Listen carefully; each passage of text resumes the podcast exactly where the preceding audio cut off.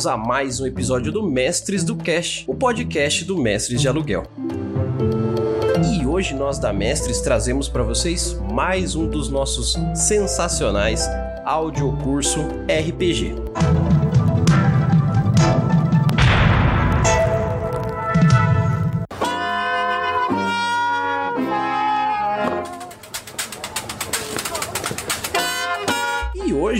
Nosso audiocurso RPG é um audiocurso especialíssimo.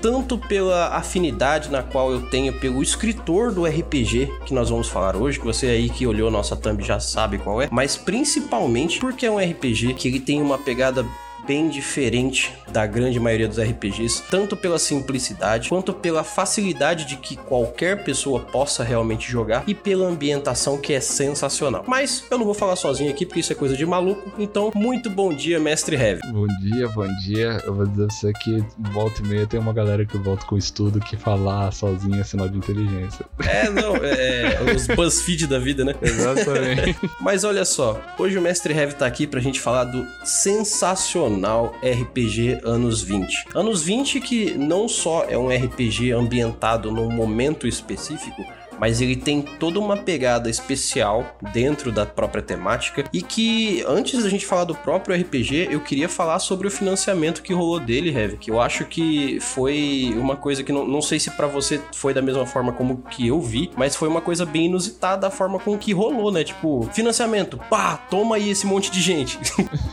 Ah, é. Cara, os anos 20 foi bem diferente, né? Eu tive o Alvorada né, antes, né, duas vezes com, com os apoios normais e os apoios tardios. Mas os anos 20 foi uma experiência diferente. Não por causa do, do, do tanto de gente, assim, tal, porque eu já deveria estar calejado que no início e no final vai aparecer gente é, pelo ladrão, né? Aparecendo e tal. Mas para mim foi especialmente diferente porque a temática e o modo com que ele é apresentado despertou coisas nas pessoas que eu não esperava, né? Então, por exemplo, os anos 20 foi a primeira vez que eu tomei hate direto, então foi, foi algo curioso, assim, pra mim. Foi um, digamos assim, até um, um marco pra lá, mas foi um, um período muito massa. Muito, muito, muito, muito massa. E até mesmo eu, bacana de ver que as pessoas gostam, assim, de, de algo tão diferente que não tenha tanto sobrenatural, né? Que quando sai do medieval, a galera geralmente quer um, um, um outro quesito mais sobrenatural. Mas não. Nesse não, não. Mesmo porque a fantasia que uh, as pessoas tradicionalmente estão acostumadas é que ou tem o quesito magia ou tem o sobrenatural que supre isso, né? Sim, exatamente. E, é, assim, é, já puxando para dentro do assunto aqui, é, eu vi que quando você começou o, o anos 20, que quando você começa o livro, a linguagem na qual ele está escrito é uma linguagem muito simplista, muito direta e muito fácil e inclusiva. Eu, eu quero enfatizar a parte da inclusão porque não só o fato de você usar um D6 para jogar, que vários RPGs com a pegada mais minimalista utilizam hoje em dia, mas é pela facilidade do não ter nenhuma ficha igual tem uma ficha do D&D para se fazer. É uma coisa muito mais é, pega e joga, né? Tipo um board game, só que é um RPG. Sim, é, eu diria inclusiva, mas ao mesmo tempo ele é de. Eu colocaria um nicho, porque assim como tem na capa dele, né? Que ele é para 16 anos ou mais, porque ele é um jogo ácido e pesado, né? Ele, ele abre o jogo falando isso, na verdade, que esse é um jogo pesado. E o quesito dele ser simplista, né? E eu queria trazer mais para esse ponto, é tanto para qualquer um poder jogar jogar, como foi citado por você, mas até mesmo para as pessoas não terem que se preocupar tanto com, com a ficha. Eu, eu, acho que isso é uma filosofia de design que eu amo, porque eu não gosto de carregar um calhamaço de ficha, saco lá? eu não gosto daquela ficha A3, A4, eu acho aquilo horroroso. Eu particularmente. duas partes, dividido por sessão. Nossa, ou deck. Mas é. E também porque eu gosto de que, por exemplo, né? Você pode não jogar com, com a ficha grande caso você precise, né? Fazer alguma outra coisa. Mas você perde muita informação. É, e você se perde em números dependendo do. Porque, poxa, você vai jogar. Uma coisa que a gente fala muito aqui na Mestres é que, por exemplo, a imersão ela é a base principal de qualquer RPG. E aí você pega, por exemplo, um jogador iniciante que não tá ainda dentro do jogo jogo, que ele não aprendeu a, a sentar na mesa e sair do corpo dele e entrar no personagem. E aí você entrega uma ficha para ele cheia de dados, cheia de números, cheia de informações e fala para ele durante uma narrativa para ele ver qual que é o teste de perícia dele da coisa tal. Aí o cara sai do jogo, volta ao jogador, olha pra ficha, aí ele tenta entrar de novo, tem essa transição que quebra, né? Eu tive muito isso com vampiro quando eu fui jogar, sabe? Por exemplo, não dá para você usar papel e na mente jogando vampiro, porque tu tem muita coisa ali para lidar. E esse ponto, querendo ou não, isso acaba, né, deixando algumas pessoas meio longe, assim, das coisas, né? E isso, calma, RPG, você não precisa ficar bravo com a gente, acontece, tá? pra quem tá fora. Mas isso aconteceu, por exemplo, com a minha noiva. Minha noiva nunca havia jogado RPG antes de eu montar o Alvorada, né? Que foi o RPG antes dos anos 20. Porque ela olhava aquilo e ela falava, meu Deus, muita coisa pra eu lidar, sabe? É... Essa ficha, três, brincadeira. Desculpa, gente, tem nada com. Mas é, ela achar que não ia dar conta de tudo isso. E realmente é assustador, né? Pra quem não conhece e chega ali pra, com tanto de coisas, com, com tanto de, de coisas que ela tem que lidar do nada, né? De repente você não tem nada. É, ah, não, é tranquilo, só joga aqui. E de repente tu joga um calhamaço de coisas assim. Então é, é realmente complicado. Mas eu vou fazer o seguinte, Heavy. Eu vou falar o nosso jabazinho inicial aqui para que a gente comece a falar do anos 20 na prática, pra gente ensinar o pessoal como jogar e como utilizar da melhor forma forma extrair 100% desse livro maravilhoso aqui. Beleza?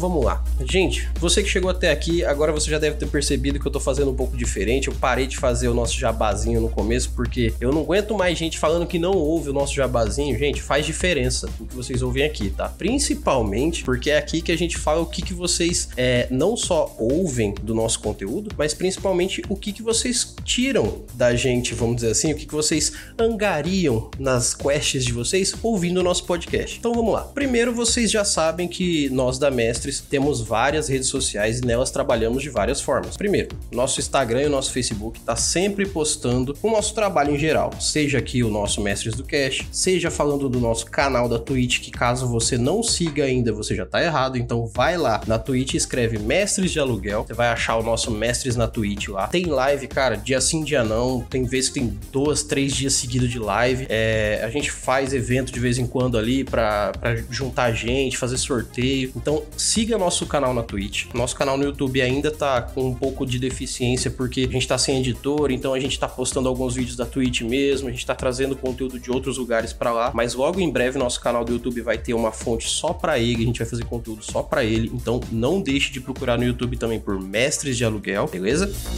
E se eu tô fazendo jabá, vamos falar do que a gente precisa para continuar sobrevivendo aqui. Gente, é, temos projetos futuros para que vocês tenham produtos oficiais licenciados da Mestres de Aluguel. Mas Irli, como assim produtos oficiais da Mestres de Aluguel? Exatamente. Logo em breve, logo em breve mesmo, você que tá ouvindo isso aqui, logo em breve estaremos abrindo uma loja de produtos da Mestres. Então fique esperto que vocês já vão ver logo em breve alguns anúncios nas nossas redes sociais, no Instagram e no Face e no Twitter também. Se você não segue, é Mestres de Aluguel lá no Twitter também. Vocês vão ver os nossos primeiros produtos ali que a gente tá fazendo um teste, vendo quem que vai gostar, o que, que vocês têm interesse. A gente quer fazer camiseta, caneca, um monte de coisa. Então se prepara, prepara o bolso, faça sua conta do PicPay o quanto antes, que é lá que tudo vai acontecer pra gente dar uns descontos legais para vocês. E o principal, gente, pra gente fechar aqui com chave de ouro. Vejam também nas nossas redes sociais as rifas que a Mestres faz. A gente fez é, algumas rifas já para o pessoal ver qual que é o conteúdo que a gente quer trazer. Várias editoras patrocinam a gente mandando livros para que a gente faça essas rifas e a gente utiliza essas rifas para melhorar o nosso conteúdo, para melhorar nosso equipamento e trazer um conteúdo mais legal para vocês. Então participem das rifas, faz diferença no nosso trabalho e a gente sempre traz coisas muito legais para vocês, como a rifa que a gente está fazendo aqui do anos 20. Se você não participou ainda, é só ir lá no nosso PicPay, colocar o seu valor lá, para cada valor vai um númerozinho e você participa da rifa e pode levar um anos 20 deste capa dura sensacional para tua casa, beleza? Pra gente fechar então todo esse papo aqui com chave de ouro, não deixem de apoiar a gente no nosso PicPay Assinaturas e no nosso Padrim, porque quando você é padrinho do Mestre de Aluguel, você não é só uma pessoa que ajuda a gente financeiramente. Não, você joga RPG com a gente, você tem aulas de RPG com a gente, você participa do nosso conteúdo por dentro, você vê a criação dele, você dá as ideias pro conteúdo que a gente está fazendo. Então não deixe de nos apoiar lá no Padrim ou no PicPay Assinaturas. Faz diferença, tem sorteios especiais só para quem é padrinho, tem conteúdo especial só para quem é padrinho. Então não deixe de apoiar, cara. Cinco reais que vocês colocam lá no, no assinaturas, você já entra no nosso grupo fechado só para padrinhos e participa de um grupo especial onde a Mestres tem um carinho todo só para você, beleza? Então, sem mais delongas, vamos ao que interessa. Vamos falar sobre anos 20 RPG.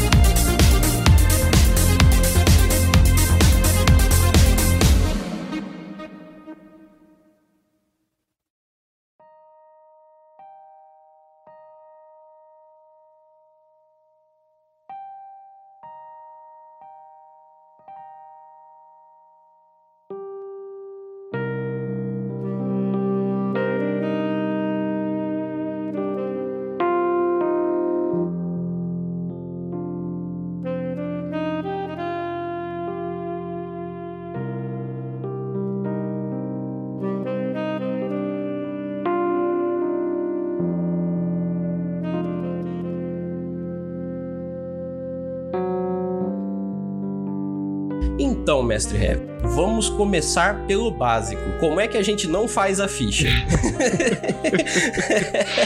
Olha, nos anos 20 ele é realmente nesse tipo porque você não tem fichas, você tem passaportes. Olha aí. Não, e eu, eu já acho que. É, até eu falei isso também pro Luiz Lindroff, do, do, do canal do Dados e Contracapas. Ele fez um RPG que é o Boletos e Busões, que eu também sou apaixonado pela ideia, que é um RPG real, full real, onde você tem um, uma carteira de identidade ao invés de uma ficha de RPG, entendeu? E ela é numa folha de caderno, não é nem num papel, num, num timbradinho, não. É uma folha de caderno. Então, quando a pessoa faz uma, entre aspas, ficha, que já tem essa pegada simples e, e, é só a sua descrição, já me pega totalmente. Quando, por você ser um cidadão, né, de uma... Vale dizer anteriormente de que anos 20 vai lhe colocar como um cidadão de uma utopia, né? Então, você como este cidadão, você deve ter seus documentos em mãos.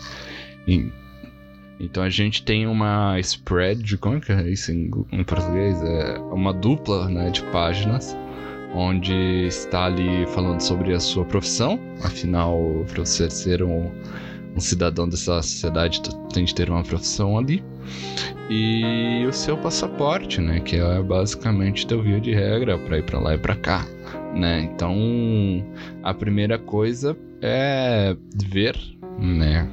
Quer dizer, a primeira coisa é não esperar que você vai rolar 500 dados para fazer os seus atributos, porque que isso não existe.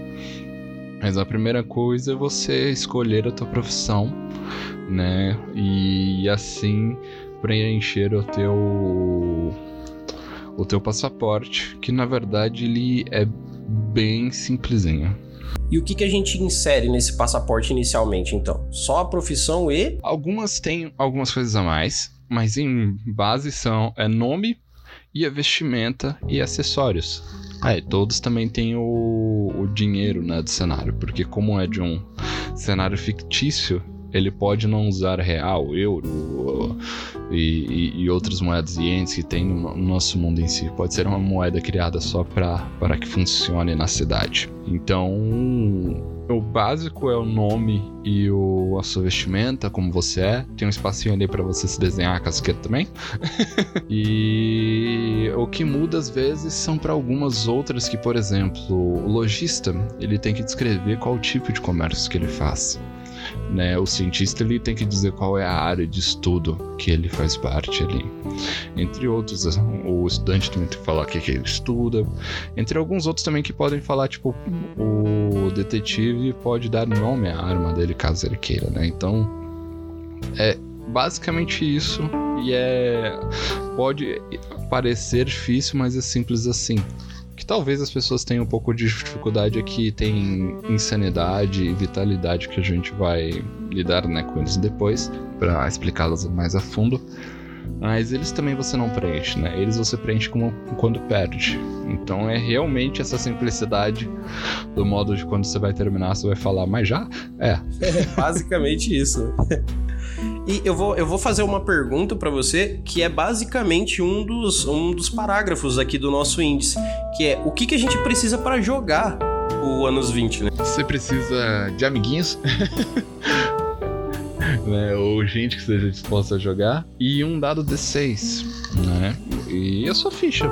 É apenas isso que você precisa, porque são coisas simples, né? E como a minha filosofia de RPG minimalista também entra aí que é para ser a coisa mais rápida. E assim, é, não é por ser um, um, RPG minimalista que ele é simplório. Isso eu te garanto e posso garantir para todo mundo que tá ouvindo aqui, porque assim, é, é, existe, existem combates, existem pontos de vida, existem é um RPG completo como qualquer outro, mas sendo minimalista, como a gente está falando aqui. E eu queria falar para que você descrevesse um pouco para gente, é, um pouco sobre como que é, como todo RPGista gosta de saber, quando tem um embate dentro do jogo seja um embate é, social, que é uma coisa que a gente tem muito também, óbvio, mas um embate físico, uma luta. Como é que ela é interpretada dentro do jogo? Pegou num ponto que ele é importante porque ele lida com duas coisas, né? O Anos 20 ele é focado na parte narrativista. Então ele é curioso de falar, né? Do, do pessoal pode achar que é muito simplista e tal, mas o, o ponto dos RPGs narrativistas é que quando eles focam né, nesse ponto do dessa aventura, que por vezes pode até não ter combate, ela é um modo a mais de você pensar no que está acontecendo sem que você tenha que recorrer ao combate muitas vezes, né? Porque é um vício que a gente tem como RPGistas que tudo que a gente vai resolver é na porrada, né? eu gosto sempre de citar quando eu tô conversando com minha noiva o, a cena do, do Shrek, sabe? que ele fala que ele vai lidar com a situação com a persuasão e o bom senso. Sim, exatamente. Ali vai nos punhos, tá aqui a persuasão, tá aqui o bom senso. exatamente. A gente, quando vai jogar RPG, tem esse feeling, a gente tem que assumir. Tem, tem, tem isso, né? Tem gente que quer bater até no dono da taverna inicial, então é, é, é outros 500. Mas o Anos 20 ele é para gerar, ele para ser o principal mecanismo no nesses conflitos sociais. Eu acho que até a gente pode entrar mais a, a, fundo neles depois, porque envolve todas as profissões e tudo mais. Mas lidando com o combate em si, ele também foi feito para ser simples. Por quê? Isso é uma filosofia do jogo em si. Anos 20, ele é para ser colocado no nosso mundo real, mas em épocas anteriores, né? E assim, eu não sei se o pessoal sabe, mas a nossa vida real, a gente não pode encher o amiguinho de porrada sem ter consequência. É, por nada, né? Não, eu vou dar um porradão aqui porque sim, porque eu posso, né? Então, ele foi feito para ser simples, ou ele é, segue na ordem da aventura, né, que tá indo. Então, ele não tem iniciativa. Ele segue, por exemplo, se inevitavelmente seu grupo entrou no, no combate vai ser a primeira pessoa que teve ação, né? A última pessoa que fez a ação na aventura antes de entrar no combate tem a primeira ação, depois o inimigo e por assim vai. E em dois acertos você já derrota o inimigo. Eu coloco derrota porque às vezes você não precisa matar o seu inimigo. Às vezes você só quer deixar ele incapacitado para fugir de algum lugar ou de poder extrair alguma informação ou algo do tipo. Exato. Inclusive, fica como aula bônus aqui pro pessoal que joga RPG já há mais tempo também. Parem de matar tudo. Parem de Exato. matar tudo. Nem tudo se resolve com a morte. Já, já parou para pensar em quanta informação você não extraiu de quem morreu? Exato, exato. Essa é uma das situações que eu acho que é, que é mais curiosa do, do, do pessoal e que precisa, né?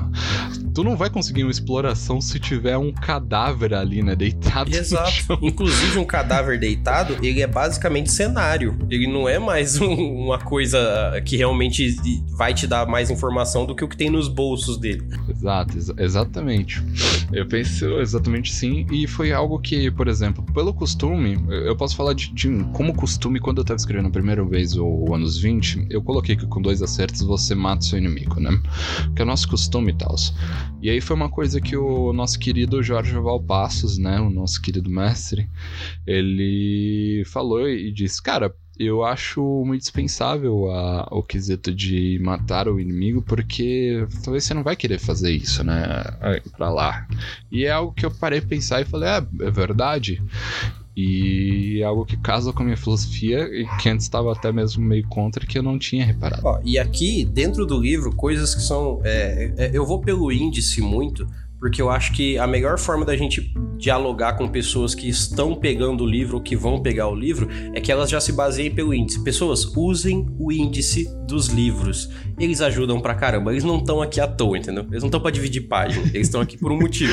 e te dizer, na produção de livros, a gente pensa muito na progressão do livro. Sim, porque se você jogar tudo solto, informações desconexas ou que não tenham uma ordem que a progressão do próprio livro te faça entender melhor o livro, cara, você vai ter que reler o livro três vezes para entender a mesma coisa. Então, assim, é, o, o, que eu quero levantar aqui de início, é, né, nessa é, primeira etapa também, é sobre o cenário. Eu acho que aqui a gente pode perder um tempinho legal, porque é a parte da ambientação em si, né? É, as profissões, elas levam ao que o cenário traz pra gente. Então, assim, que, que a gente pode falar de início pro pessoal que vai jogar anos 20? Como que eles têm que mentalizar o jogo de anos 20? Porque acho que nem todo mundo que, assim, qualquer jogador, jogador X, é, o anos 20 ele, ele, não necessariamente faz parte do, do, do, conhecimento comum de todo mundo, né? Ele. É interessante dizer isso. Eu vou citar de novo uma coisa que minha noiva disse: de que, por exemplo, o Alvorada ele é mais dado, né? A nossa, nosso imaginativo coletivo RPGista, mas o anos 20 ele é um pouquinho mais difícil, né? Pra pessoal. E eu digo não, não tanto pro jogador, porque, porque geralmente os jogadores se adaptam bem, né? Às outras as situações e épocas que são colocados, mas pro mestre pode ser um pouquinho complicado que às vezes vai sair, né, do que a gente tá acostumado e é um pouquinho difícil assim mesmo fazer esse serviço, esse exercício de abstração, né? Porque um exemplo que aconteceu numa das minhas mesas, é, se você tá numa cidade isolada, claramente o o transporte dentro dela vai ser limitado, né? Porque você não vai ter tanta coisa assim, provavelmente vai ser um teleférico ou carroça ou alguma coisa do tipo assim, tal.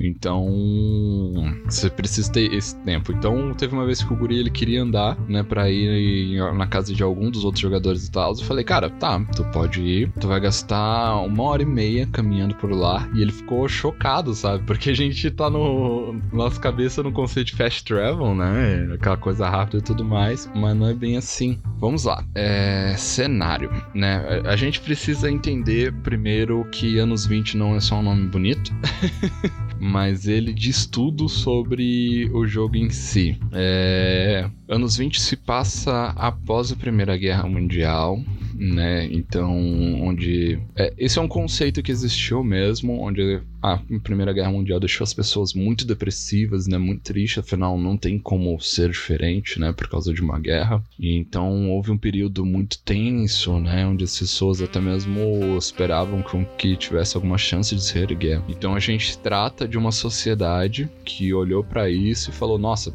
a humanidade deu errado, né? É, vamos criar uma cidade que seja boa de verdade, né? Que seja perfeita. E aí eles Perdão. Eles decidiram se isolar e criar essa utopia. E você é cidadão dessa utopia da primeira geração, né, que veio com eles, ou da segunda. Eu gosto de sempre de tratar da segunda porque faz mais o escopo de você estar tá descobrindo que talvez esse lugar não seja assim tão perfeito como você achava que fosse. Então, é anos 20, mas vai se tratar ali mais ou menos por 1930, 1940. Porém, é aquele ponto de que a, a gente é um pouquinho saudosista, né? Então a gente pode ter saído, avançar passaram uns anos, mas a gente tem aquela memória de que a gente quer viver o que a gente não viveu de bom porque a guerra nos privou. Então as coisas ainda continuam naquele estilo classicista, aquela arte decor gritante, né, todo muito glamuroso, para também tentar abafar um pouco, né, a memória dolorida de curto prazo que a gente teve.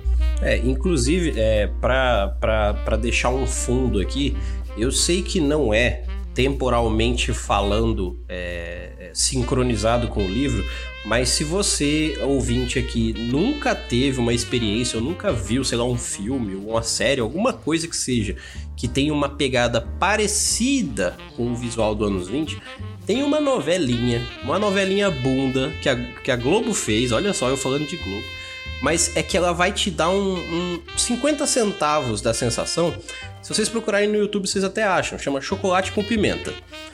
Ela tem um, um, um quesinho de anos 20, é claro que toda ambientada pra Globo, toda ambientada pra narrativa que tava mostrando e tudo mais. Mas ela tem muito essa pegada do o cara vai ali na casa da namorada dele.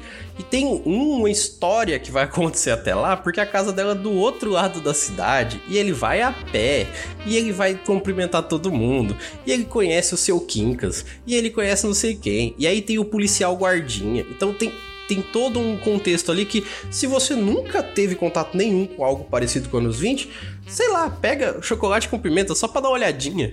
Vai, ajuda, ajuda.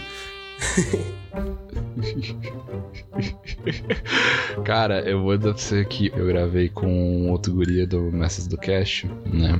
O Matheus. E ele citou isso também, mas eu tenho um problema com chocolate com pimenta. Porque na minha cabeça só vem o chocolate com pimenta. Ah, do Cacete Planeta!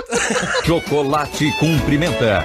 A novela que começa às seis, só pra dar boa tarde e boa noite. Caraca, mano. O pior é que o Cacete Planeta é o melhor do melhor, entendeu? Eles pegam um negócio e falam assim: e se a gente fizer uma piada muito inteligente, mas muito inteligente, e a gente pegar uma brincadeira boba em cima dela? Cara, ficou muito bom. Eu te entendo, eu te entendo. Muito maravilhoso. Boa tarde, bom dia, boa noite. muito bom.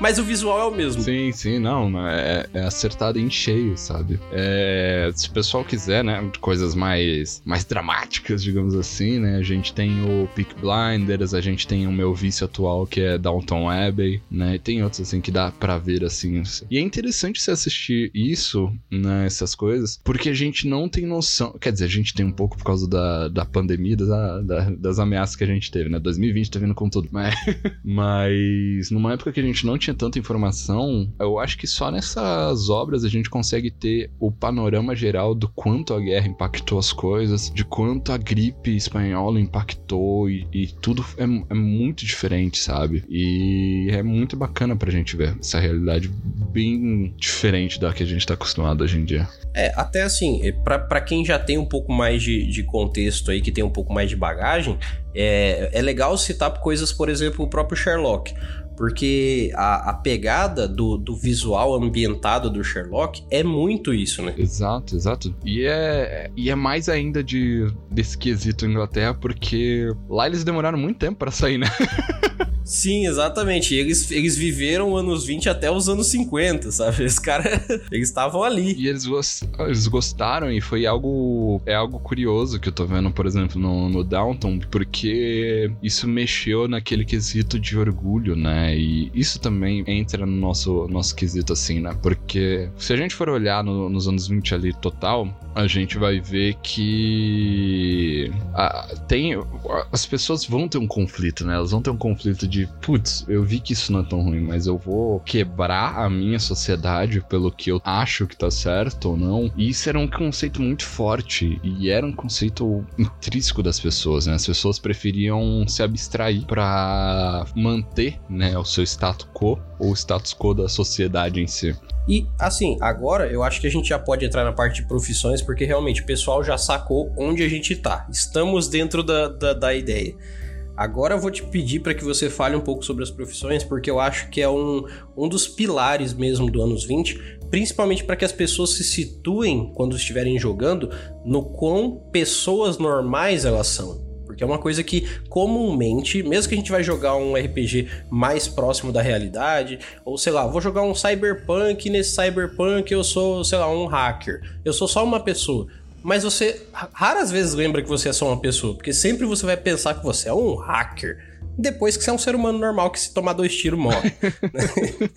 Cara, é... é curioso isso, porque vale dizer, né, o... aqui no início, antes de falar das profissões, que anos 20 é um jogo em grupo, né? Não adianta você querer ser o, o Chuck Norris do local, porque aí você só vai dar trabalho pro Messi para tentar arranjar com que a aventura seja boa pra você também. Mas ele é um jogo em grupo. Então, as profissões elas foram pensadas, como disse anteriormente, para que você se sinta mesmo como cidadão, né? Na sua jogatina de anos 20 você vai ter que ir pro seu trabalho, você vai ter que lidar com isso, né? Você tem o seu salário, você tem seu aluguel, as consultas médicas são cobradas, então tem, tem toda essa mecânica né, no, no modo com que você lida com o, o, universo em si. E eu tentei trazer alguma, algumas profissões que elas fazem sentido numa utopia tanto para que elas fossem erguidas quanto para que elas continuem funcionando. O nosso gama de profissões em anos 20 são aposentado, artista, cientista, detetive,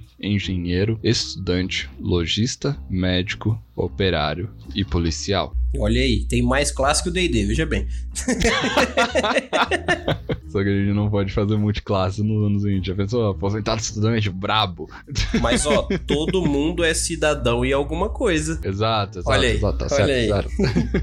e eu acho importante da gente dizer que, assim, todos têm suas limitações, todos têm seus problemas. E ainda falando, e, e muito importante dizer das profissões, que todas têm um problema intrínseco que você tem que lidar com elas conforme a tua jogatina. Então, como por um exemplo, você é um artista, você decidiu ser um artista no, no mundo dos anos 20. O teu problema é que as pessoas na sua idade estão começando a desacreditar da arte. Elas não ligam tanto assim. Isso vai te custar no meio da jogatina. Se você for um aposentado, você vai ter a dor de ver tudo aquilo que você construiu tá ruindo perante seus olhos. Então, todo mundo vai ter um problema, né? O médico tem um problema de que as doenças que vocês erradicaram estão voltando de novo. Então, cada um vai ter que lidar com isso e a gente remete um pouquinho ao que eu falei logo no início de que esse é um jogo pesado, né? Mas ele não é para ser uma arma para você ou para alguém da mesa, né? É importante dizer isso tanto para os jogadores quanto para o mestre, não é para ser usado como arma contra os jogadores, os jogadores também não é para ser usado como arma como contra os outros jogadores, mas tudo isso é para pensar e fazer a gente também pensar um pouco sobre as nossas realidades em si. Sim, sim. E inclusive essa parte da, da, das profissões juntando com isso tudo, até uma coisa que eu acho sensacional do livro que é a escolha das páginas pretas, que é para você ter essa imersão de que o livro não é um livro qualquer e tem uma pegada mais séria, mais pesada é, é, também falar que as profissões, no caso, a criação que você vai, ser, vai ter do seu personagem, é, faz você entrar num vale que é muito bom, que é o vale da não autossuficiência. Porque a busca normalmente da, daquele jogador que ele é muito aficionado ao RPG é tentar ser um personagem autossuficiente, que ele tá num grupo, mas ele consegue resolver as coisas dele sozinho, e que ele vai tentar fazer de tudo com os dados para não ter problema, e que se alguém do grupo falhar, ele cobre. Já aqui não, você tem que fazer o seu e saber que você precisa do grupo na qual você vai fazer parte, né? E é algo que, é, que eu quis também, porque o exercício de empatia a gente só consegue se for em grupo, né? Se for com as outras pessoas também e tal. E vai parecer muito lúdico, assim, desculpe para as pessoas, mas é assim, parecer demais e, e, até um pouco piegas, mas não é piegas, mas é lúdico sim. Pra gente entender também que como sociedade a gente precisa de um dos outros, né? A gente precisa das outras pessoas para que as coisas funcionem. E também é no RPG, né? A gente tem, como você disse, eu concordo plenamente que a gente tem esse feeling de que todo mundo quer ser o protagonista de anime no RPG, né? Exato, é. Todo mundo busca ser. Uma coisa que, assim, principalmente para quem tá na faixa entre 30 e 40 anos hoje, em 2020 É, a, a, a sociedade ensinou a gente que a gente tem que ser autossuficiente. Você assistiu um desenho onde o protagonista da, resolvia tudo. É, sei lá, eu, eu assisti muito Cavaleiros do Zodíaco na minha infância. A ideia é que tinha cinco personagens protagonistas que eles podiam estar tá morrendo. Eles iam tirar a força de uma deusa, ia tirar a força do cu, eles iam tirar a força de algum lugar e ia resolver o problema deles, porque é isso que um protagonista faz. Só que assim, foi uma geração, talvez duas gerações que foram formadas nesse pensamento que ele é bem distante da realidade. A gente precisa. É só pensar que, por exemplo, é, é, é um exemplo bem bobo, mas funciona. Pra gente estar tá aqui falando com vocês e para vocês estarem nos escutando, passou por muita gente isso, sabe? Por muitas equipes. Tanto da produção dos nossos aparatos, né? De tecnológicos aqui, quanto até mesmo pra edição do podcast em si, né? E, e, e até mesmo do, dos anos 20, apesar de eu ter encabeçado e feito grande parte do projeto, ainda assim teve a galera que, é, que fez a arte, teve a galera que fez a revisão. Então tudo isso também tá, tá junto de, desse ponto. É, como é que é? Acho que Tom Jobim tem uma frase, né? Que não, ou é Vinícius de Moraes. Enfim, um desses dois que diz que é impossível, né, ser feliz sozinho. E é verdade, assim. É, assim, você pode tentar. Nada na vida vai te tirar a sua possibilidade de tentar ser um ermitão que mora, mora numa gruta e só precisa de internet para ser feliz. Você pode tentar, cara. Mas ainda assim, se você tiver só sua conexão na internet, que seja, é exatamente porque você quer se conectar com uma parte do mundo que você gosta. Exatamente. Mas assim, eu vou levar para dentro, porque senão daqui a pouco a gente vai bater o papo filosófico aqui, porque a gente tá quase chegando nisso, porque a fim de situação, eu acho que o anos 20 ele também é um RPG muito filosófico para que as pessoas não só joguem um jogo, mas pensem. Por isso que eu, eu, eu quis muito fazer esse audiocurso aqui, para que as pessoas entendem que, entendam que ele é um livro curto, sucinto, direto e que dá abrangência para que o jogo seja muito denso, muito, sabe, você sinta emoções jogando ele. Não é a complexidade dos dados ou da ficha que vai gerar isso, mas a narrativa em si. E eu vou te falar assim, tem uma coisa que me, me deixou muito, mas muito, assim, apegado ao livro, que é exatamente a parte da, do arquivo do guia. Porque nessa etapa do arquivo do guia aqui, tem várias coisas que vão dar uma profundidade sensacional pro jogo.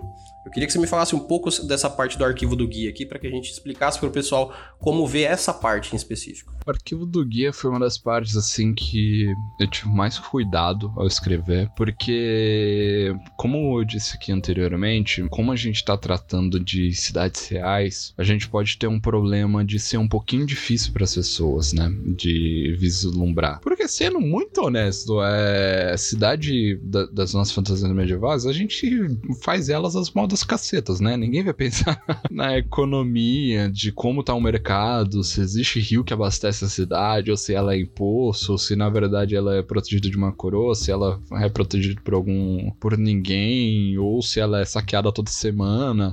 É, é se a gente fosse, entre aspas, ser chato, assim, tem muito pano pra manga pra, pra con construir uma cidade funcional, né?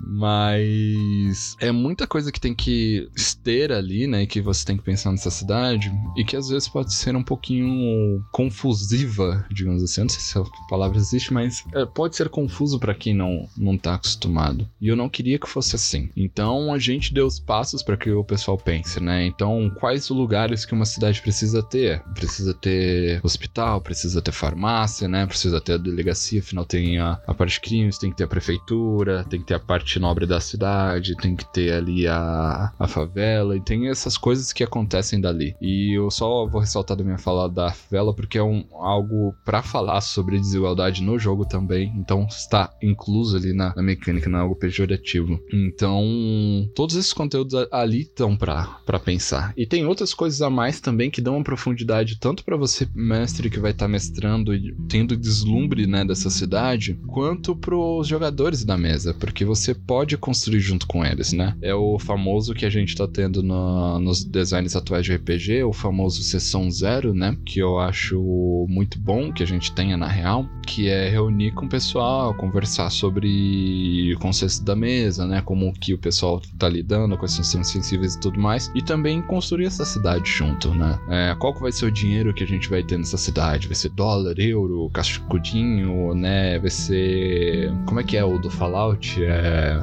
Eu, eu sei que é a, a, a, os bagulhinhos de, de refrigerante, tá ligado?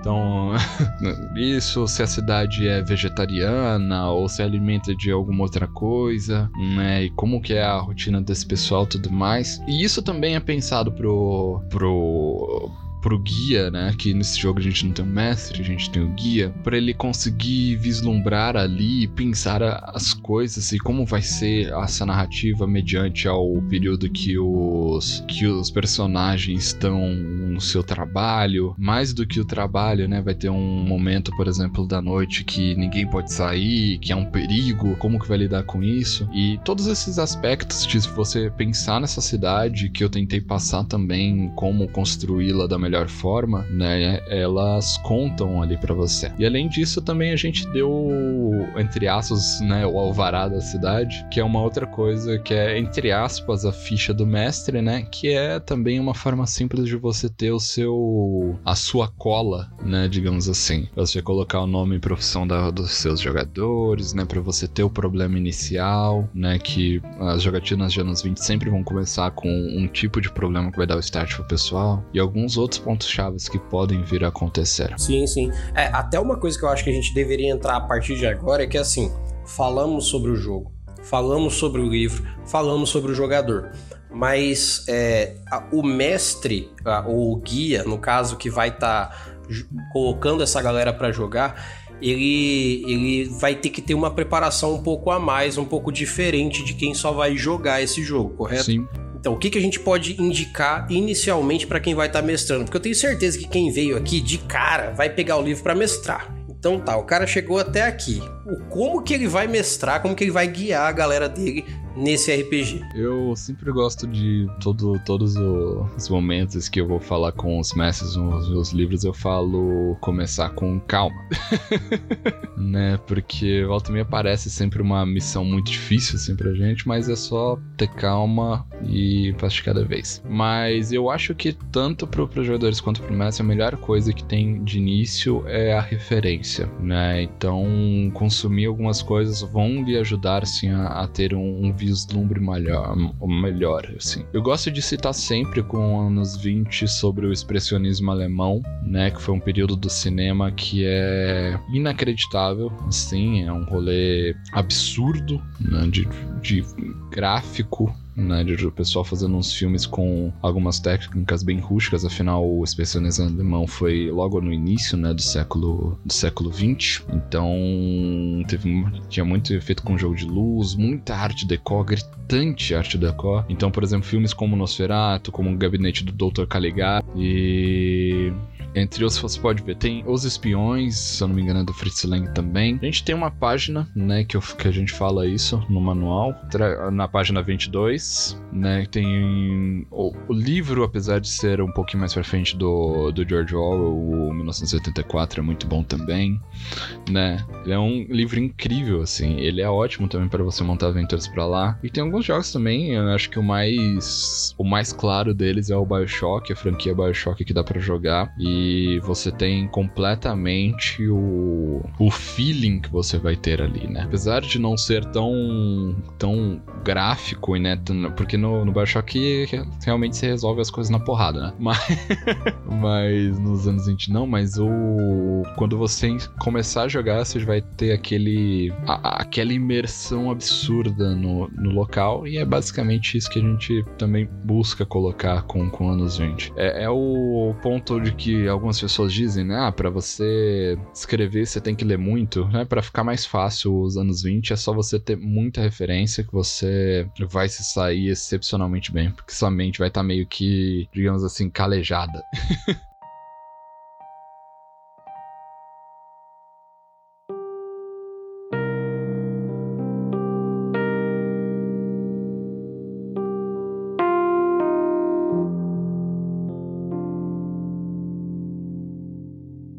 que a gente feche aqui com chave de ouro, eu vou pedir para que você faça as suas considerações finais aqui sobre o que, que você acha que a pessoa, quando vai jogar e mestrar, deve se afeiçoar muito no livro. Porque assim, cara, para você que está ouvindo a gente aqui, tudo que a gente está falando tá em pouquíssimas páginas. Então você vai ler um parágrafo e vai ter um mundo de informação dentro dele.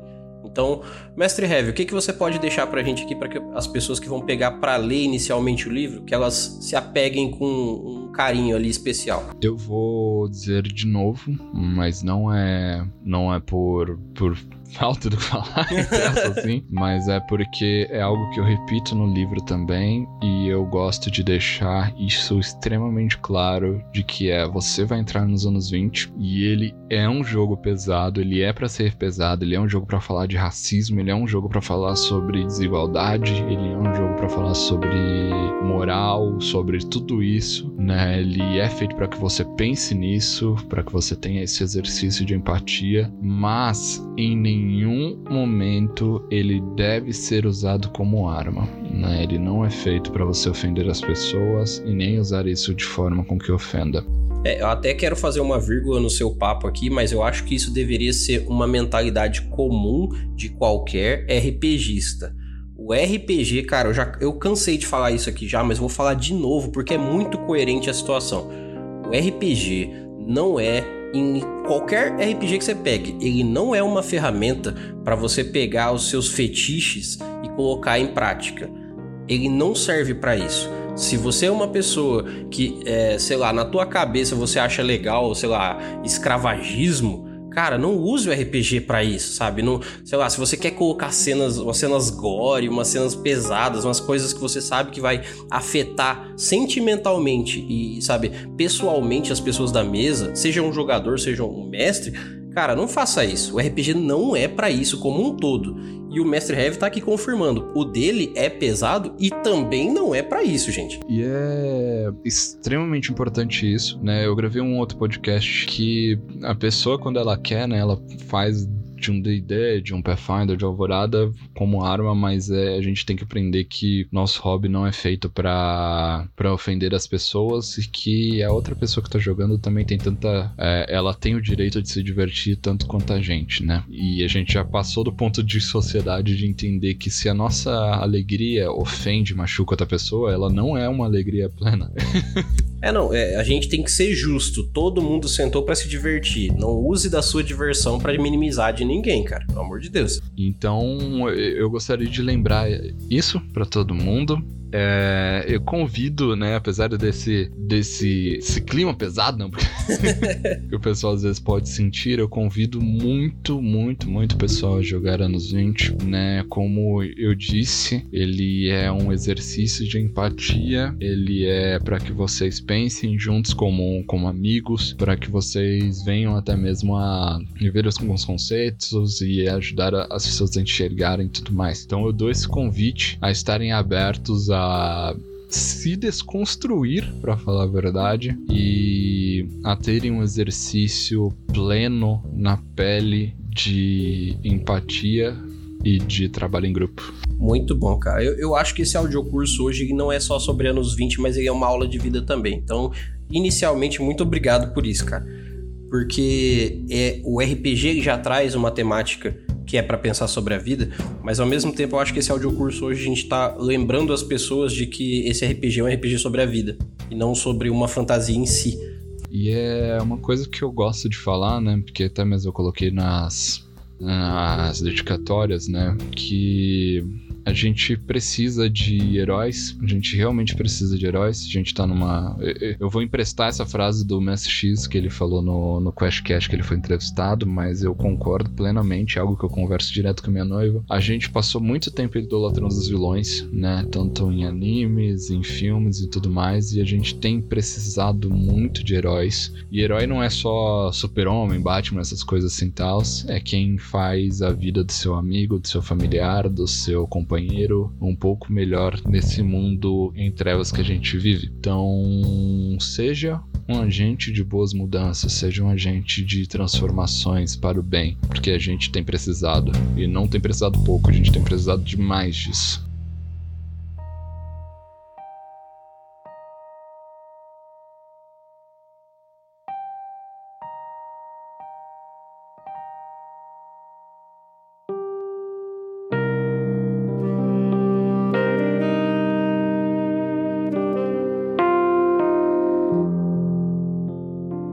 Inclusive, é, é, até quando o Mestre Heavy mandou pra gente o livro que a gente tá fazendo a rifa aqui, caso você já tenha perdido a rifa, desculpa, você devia ter participado antes. É, se você participou, parabéns, você prova provavelmente levou ele para casa, caso a rifa já tenha acabado. Mas é, a frase que o Mestre Heavy escreveu aqui na dedicatória dele é bem isso. Seja um agente né, dessa parte boa da vida. Porque a história densa, o RPG denso, é, toda uma situação densa que basicamente é a vida, não te faz não ser um herói. Pelo contrário, ele te dá essa possibilidade mesmo que difícil seja. Então, nada mais justo do que você pegar esse protagonismo que a vida te dá e te exercer, tipo, sabe, te dar esse exercício de colocar em prática o eu posso, pelo menos tentar ser o herói nesse momento que seja. Nossa, tô falando, a gente tá muito filosófico, cara. Mais 10 minutos aqui a gente começa. Por que Schopenhauer? Mais 10 minutos aqui, entendeu? Mas é que anos 20 ele é isso, né? É... Quando vocês lerem o o pós-fácil, né? O Respiro no Caos provavelmente vai dar aquela embargada, mas é. Eu acho que faz parte um pouco. Esse, esse é eu abrindo o coração, né? Faz parte um pouco também da minha filosofia de criação de conteúdo, né? Porque a, a, o meu objetivo, junto com a minha noiva no estúdio, é a gente criar entretenimento com um propósito, né? Em si. Então, é, é, esse é o momento dos anos 20 e esse foi o objetivo dele, né? Para que a gente pense e que para que a gente se torne seres humanos melhores. Não porque você que esteja escutando acha que eu tô falando que você é um ser humano ruim e tudo mais ou não, mas a gente sempre dá para melhorar e a gente também precisa estar juntos um para os outros. Aquela famosa frase que a galera cansou de usar, né? Ninguém solta a mão de ninguém. Pode parecer piegas, mas ela é verdadeira. Então a gente precisa de gente que não solte a mão dos outros nesses tempos.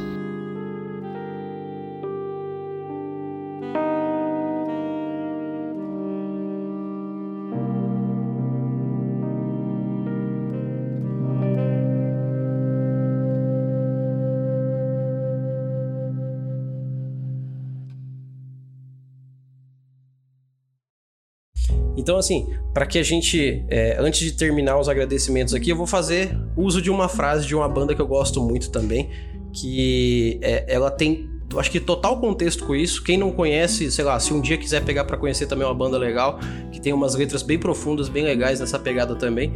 A banda que chama Rosa de Saron, é uma banda que eles tocam música católica, mas é assim, é música em geral. A música é boa, independente do fundo que ela tenha. Mas tem uma frase que ela é muito legal de uma música deles, que ela fala basicamente assim: é, não existe um jeito certo de fazer uma coisa errada. Ou você acerta ou você erra. E se você pode ser melhor do que é, é evidente que você não é tão bom assim. Então, é, eu acho que eu consigo com essa frase dizer muita coisa sobre o que a gente está querendo dizer aqui também com anos 20. É o, o panorama que a gente coloca no jogo. Você tem a decisão de fugir ou de transformar esse lugar. O nosso objetivo é que você transforme. Que aí também vai ser um exercício para que você enxergue que a realidade ela não tá perdida. A gente só tá olhando pelo prisma errado.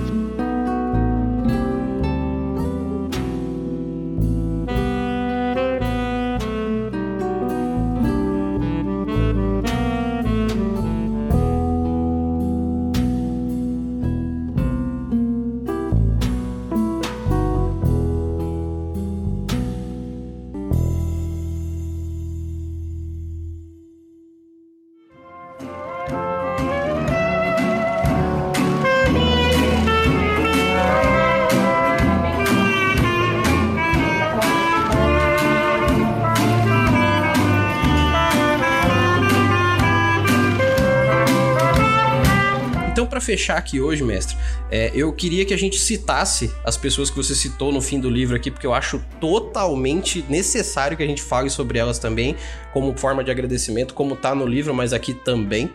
Se puder falar pra gente aí da galera do Guacha, da galera toda que tá no fundo, no fundo do livro aqui, que eu gostei das artes deles também, ficou legal pra caramba.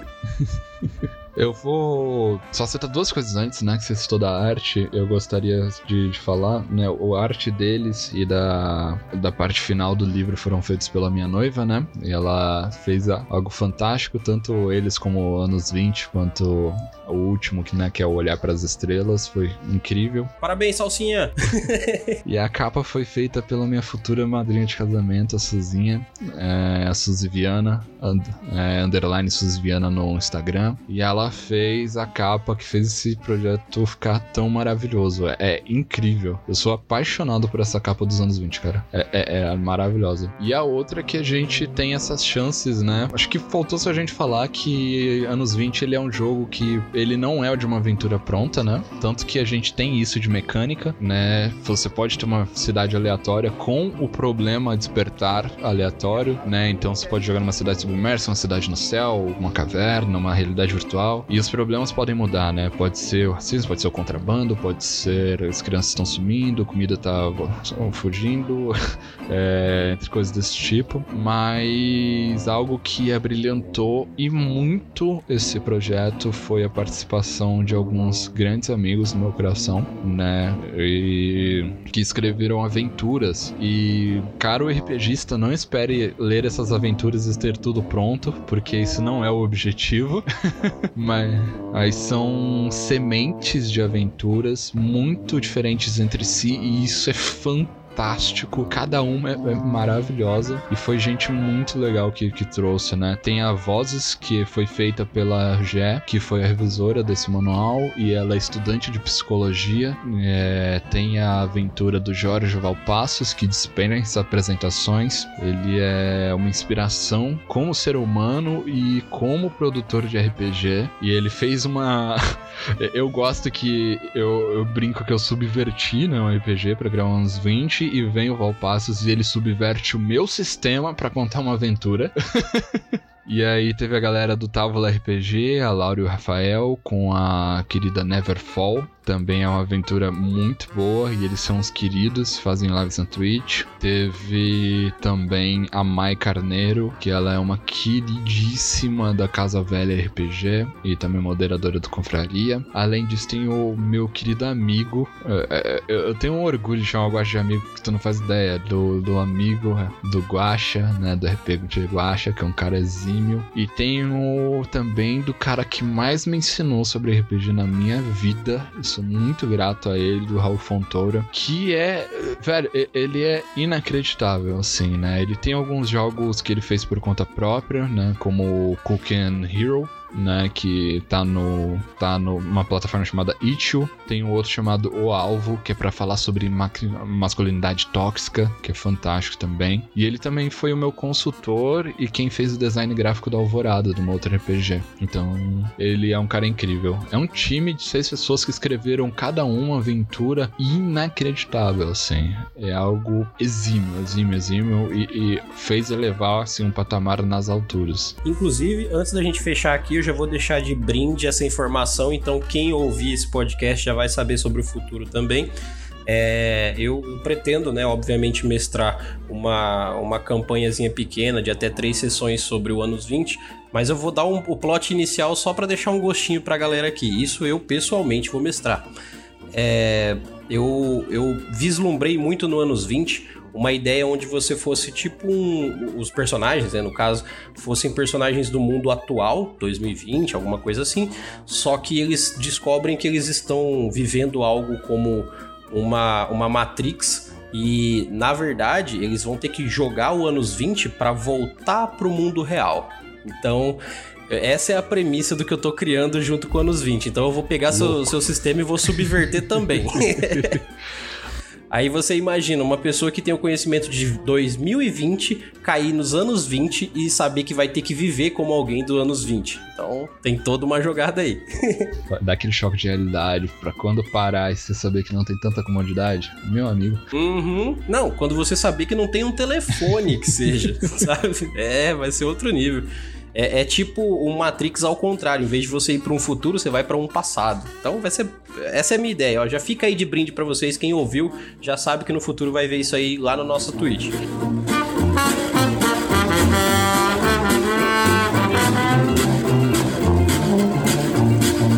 mais, mestre Heavy, eu gostaria que você fizesse seu jabazinho, falasse onde a gente encontra você, o seu trabalho e tudo que a gente puder saber mais sobre heavy, salsa e anos 20 como um todo e todo o seu trabalho, por gentileza. Vamos lá, se o pessoal já não tiver entrado numa vibe filosófica, cansado do negócio, né? eu sou metade de um estúdio independente com a minha noiva, o Heavy Salsa Studio, onde, como citado anteriormente, nosso objetivo é criar conteúdo com propósito, né, e criar entretenimento saudável. Então a gente tá por aí criando RPGs, criando mangás, light novels, é, zines, audiobooks, livros infantis e todo esse tipo de conteúdo. Vocês podem nos encontrar em facebook.com/barra heavy and salsa e também no Instagram arroba e a gente tem nossas redes sociais é, individuais também lá no Twitter heavy underline 777 e arroba e caso vocês gostem bastante do nosso trabalho e queiram nos dar uma ajuda né a pagar nossas coisas da vida a seguirmos os nossos caminhos é, vocês podem entrar lá em catarse.me barra heavy salsa e nos dar uma ajuda também por mês, que é muito mais que bem-vindo a chegar ao nosso clubinho para nos ajudar a continuar contando histórias. Muito bom. Então, Mestre Heavy, eu agradeço enormemente sua participação aqui hoje fazendo esse áudio curso RPG. Espero que tenhamos novos e próximos papos por aí. E é claro, na próxima mesa que for rolar de anos 20, a sua cadeira já tá cativa. Vai ser massa. Eu que agradeço de verdade pelo convite.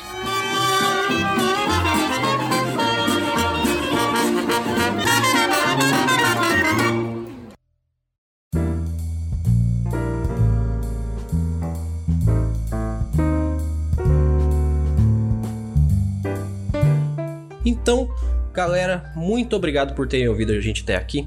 Espero eu, do fundo do meu coração, que esse papo traga novas experiências para suas mesas de RPG, que você use o anos 20 da melhor forma possível agora com essa aula que o mestre Heavy deu para vocês aqui e no mais, não deixem de participar das nossas redes sociais, conversar com a gente, chama a gente, participem das nossas rifas que elas valem a pena, cara. Pô, a gente só coloca coisa de qualidade para que vocês participem e tenham esse prêmio aí para vocês, porque são livros autografados, são coisas que, é, é, assim, são valores reais que a gente coloca para vocês.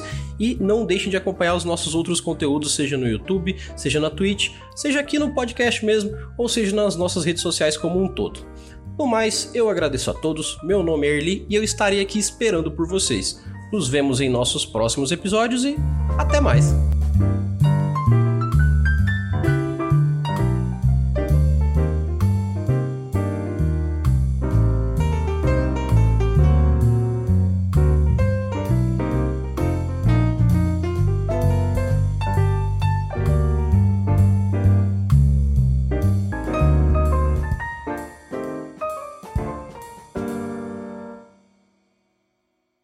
Versão brasileira Mestres do Cast.